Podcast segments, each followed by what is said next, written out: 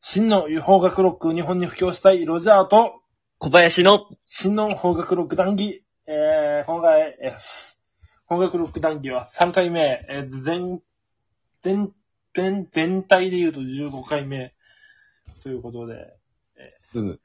15回。へえ。あーあなんか結構長続きをしていることが、まあ、結構嬉しいんだけどね、俺は。そうですね。うん僕らにしては。うん僕らにしてはってか。そうですね。うん三日坊主になんなかったっすね。それがとりあえず、よ、良かったな、というはい感じだね。うん。じゃあ今日ちょっと早めに1分から僕はスタートしましょう。えー、スタート。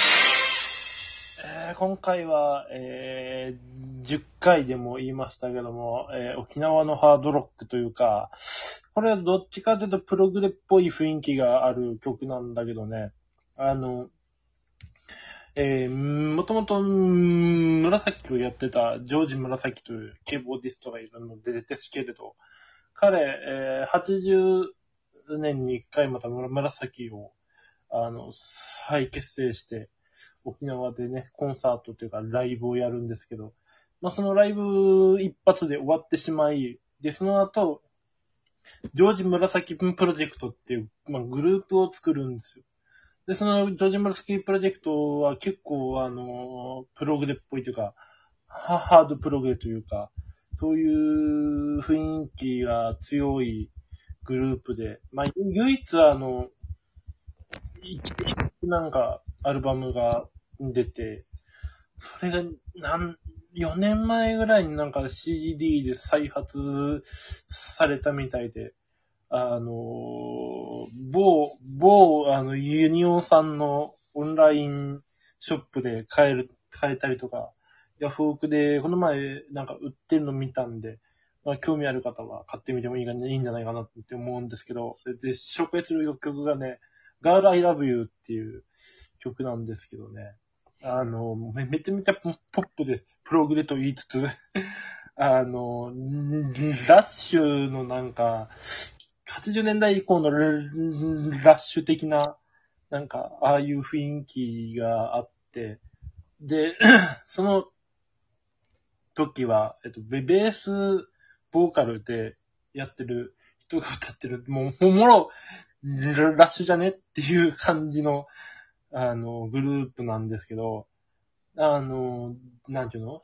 なんていうのって、まあ、なんか、ちょっとね、捉えようのないっていう部分も強かったりとかするんですけど、で、その後、ジョージさんが、あのー沖縄というグループを組むんですけど、まあ、この沖縄は、元紫のドラマの、あの、宮永さんがボーカルやってて、このガール I love you も歌ってやったりするんですけど、それあの、YouTube の方に動画があるので、あの、沖縄ロック秘蔵映像って調べたら 出てくるので、あの、ぜひ、あの、聞いて、そして見ていただきたいなって思うわけなんですけど、ということで今日は、えージョージ紫プロジェクトの、ガール I love you を紹介して終わりたいと思います。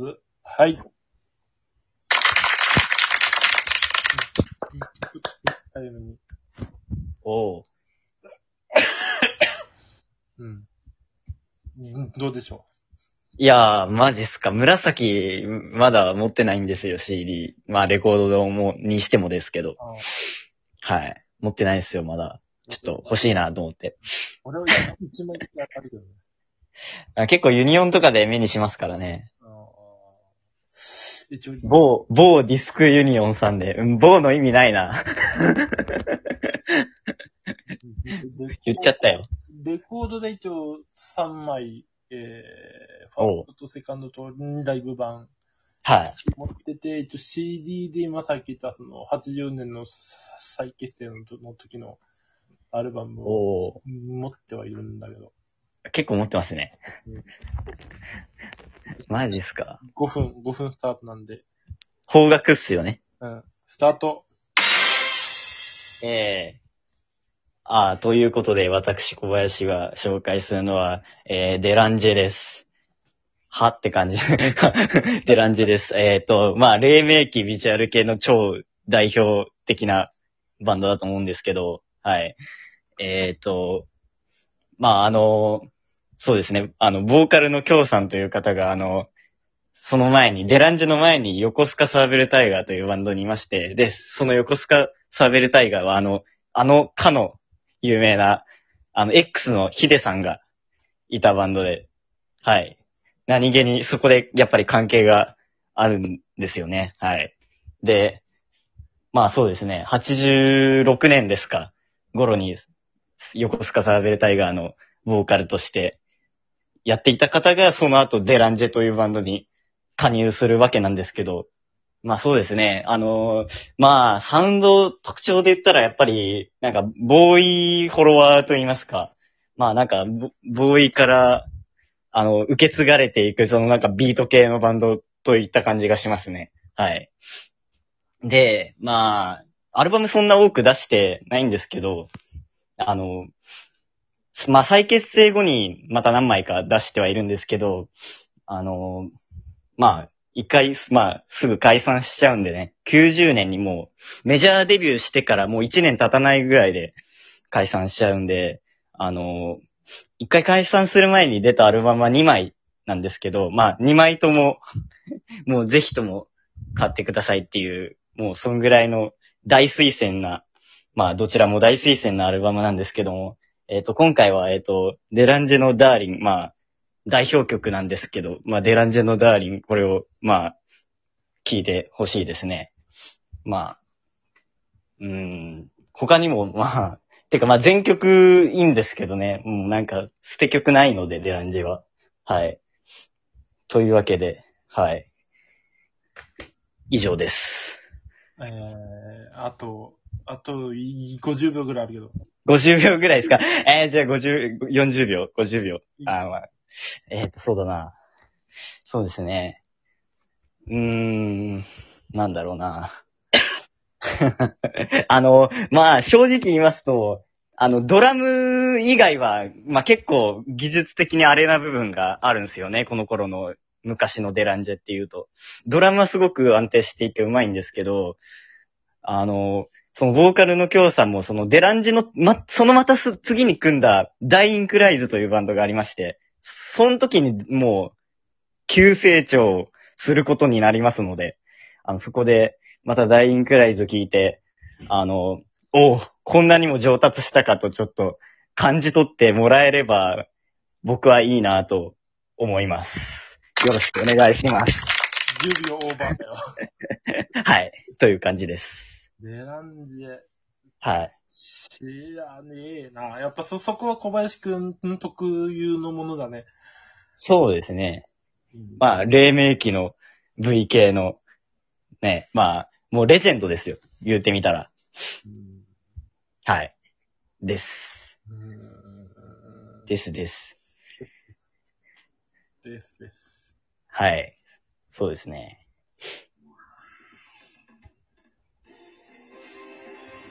これ今さっき俺が話してた曲。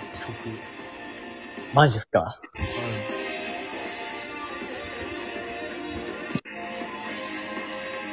もう今回はこれを聞いて終わろう。ねいやー、そうなんですよね。2枚なんですよ。再結成後のやつは僕も持ってなかったりするんで、ちょっと、さすがに、ゲットしておきたいなとは思うんですけど。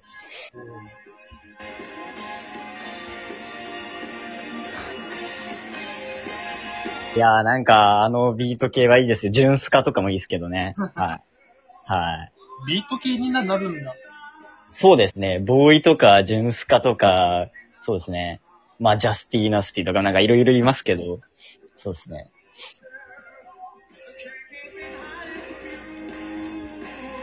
宮永さん若いなぁ。まあ、その、さっき言った、京さんが入る前のデランジャー、もうバリバリメタルなんですよ。あそうなんですよ。たまにある、その、メンバー交代で音楽性が変わっていくみたいな、そのタイプですね。ただそのメタルだった頃のって、あの、レコードで2000枚とかしか、あの、限定 2000枚とかなんで、まあ、入手が大変なんですよ。だろうな。そうなんですよ。それそうだろうな。まあ、コレクターズアイテムということで、まあ、ちょっと、いつかは欲しいんですけど。うん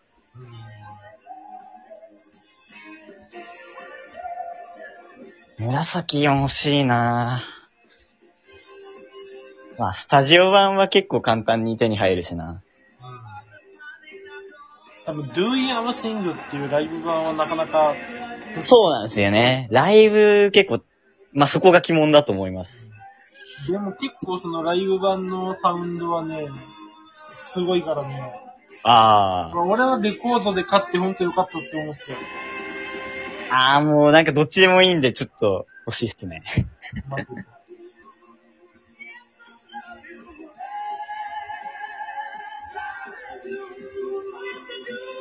まあまあ、ディープパープル好きなら間違いなく気に入るでしょって感じですよね。まあな。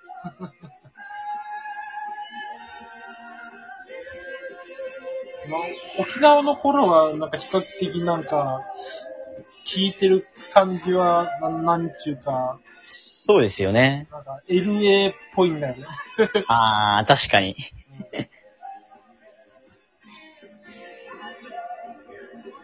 しかも、この今映像を流してるんだけど、はい。ベーシストモトリークルーの T シャツ入ってるからね。ガチだ。さあ、ということで、えー、お送りいって、真の捕獲ロックを日本に布教したい、お送りいたしましたのはロジャーと、小林でした。はい、ありがとうございました。